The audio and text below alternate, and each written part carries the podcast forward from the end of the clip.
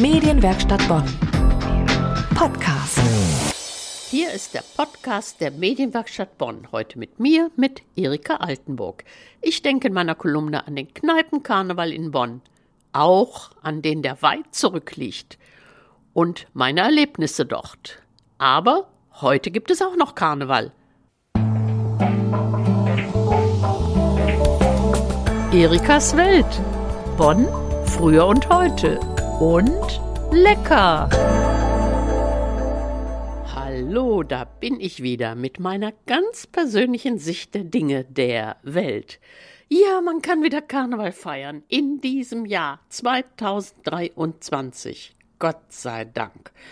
Ja, und ich, ich erinnere mich gleich an Bonn früher, an den Kneipenkarneval, den ich wirklich in Bonn erst kennengelernt habe, so richtig. Aber ich bin nicht die Einzige, die den Karneval erst hier in Bonn kennengelernt hat. Denn mir hat Sonja, ja, die berühmte Wirtin des berühmten Lokals Sonjas in der Friedrichstraße, die hat mir erzählt, dass sie ja auch von ganz woanders kam und den Karneval im Grunde erst in ihrer eigenen Kneipe am Dreieck 5 entdeckt hat. Und das hatte einen tollen Effekt, denn genau in diesem Lokal war ich mal mit Freunden vor sehr, sehr langer Zeit. Ach, es kann 30 Jahre oder wie lange her sein. Und wir sind da rein und die Musik war toll, richtig tolle Karnevalsmusik. Und es war nicht so voll und es war Platz da zum Tanzen.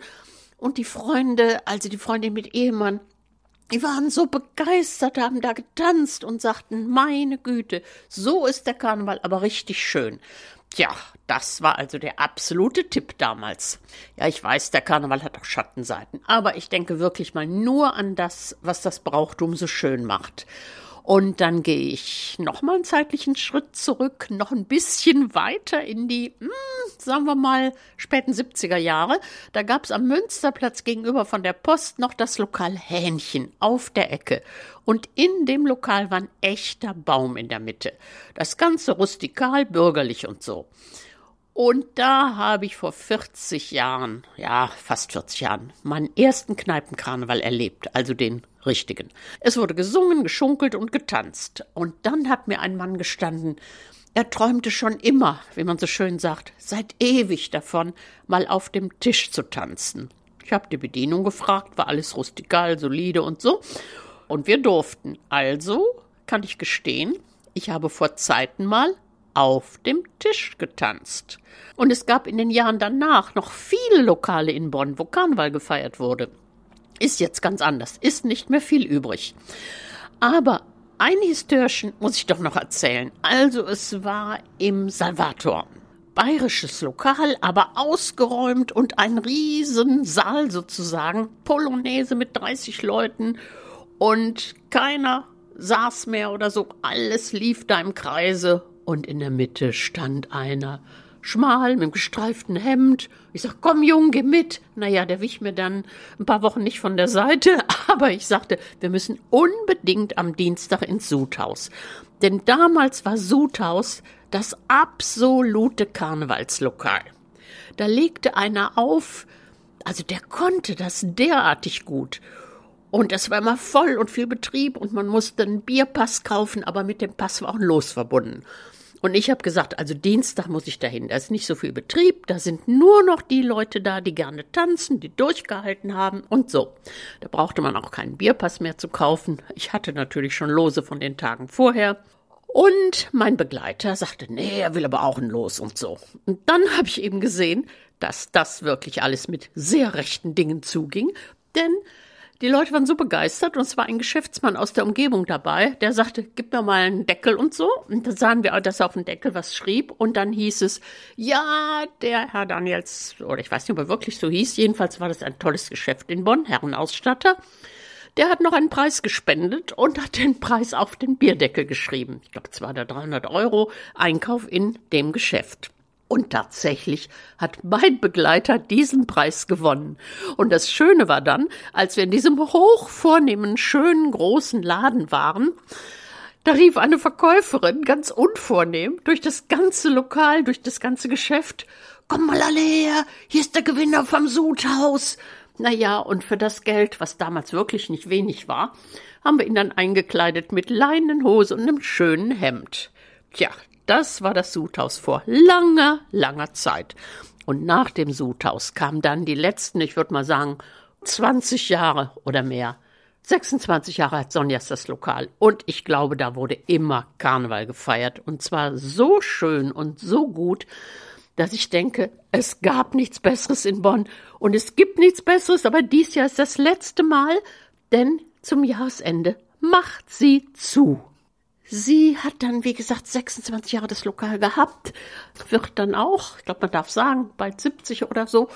Und ja, die Ruhe ist ihr von ganzem Herzen gegönnt.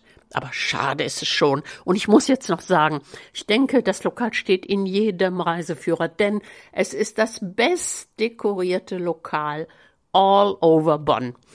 Im Frühjahr Ostern toll, Weihnachten toll und Karneval wunderbar. Und bis vorgestern oder vorige Woche war dann noch die Winterdekoration, alles in Weiß und Silber und so. Also es lohnt sich schon da zu gucken, wie dekoriert ist. Es helfen wohl auch immer die Gäste mit, sonst wäre das gar nicht denkbar. Also das super dekorierte Lokal. Sonja, ich wünsche alles Gute für die Zukunft und ich danke für die vielen schönen Zeiten, die ich dort verbracht habe. Und damit bin ich noch ganz schnell bei der Musik. Also, der Karneval hat immer auch ein bisschen was Politisches. Nach 1945, da gab es ja die Besatzungszone, also französische, englische, amerikanische Zone, und da gab es das Lied Wir sind die Eingeborenen von Trizonesien. Und heute gibt es das schöne Lied So sind wir alle hierhin gekommen. Wir sind alle von irgendwoher, von den Römern an. Und was es noch gibt, das Motto in diesem Jahr in Bonn heißt ob Pappnas, ob Jeckhötsche, wir sitzen alle in einem Bötsche, alle in einem Boot. Das ist doch schön. Alaf! Erikas Welt und lecker!